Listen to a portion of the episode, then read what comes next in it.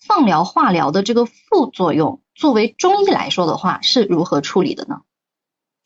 啊，是这样的啊，这个我说的稍微细一点，因为乳腺癌的西医的治疗相对来说比较多，那么我们就一个一个说。第一个是放疗，放疗它其实是一个放射线的一个对人体的一本身就会产生产生一个伤害。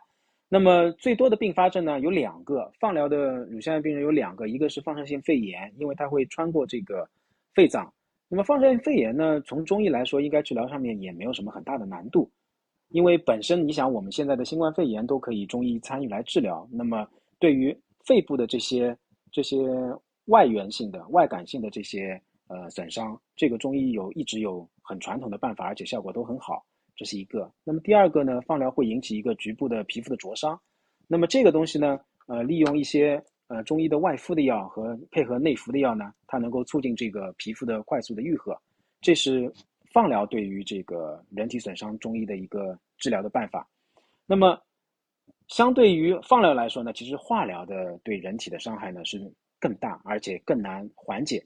主要呢，因为化疗会针对人体做，呃，产生一个骨髓抑制，也就是我们传统说的白细胞低、血色素低、血小板低。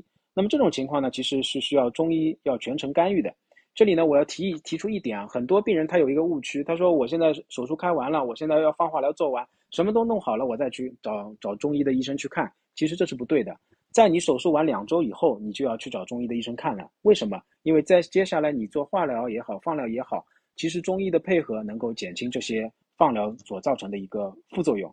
这里我提顺带提两点：第一个，乳腺癌的化疗方案里面有手足的一个末梢神经的一个损伤，有些病人如果不注意保护的话，他会常年有一个。手指和脚趾发麻，而且这个触感降低的一个情况，这很影响生活质量。这个需要中医早一点参与的。如果说你已经有了这个后遗症，那么已经错过了这个最佳的这个治疗窗口期，那也问题不大。只不过你多花一点时间也是能缓解的。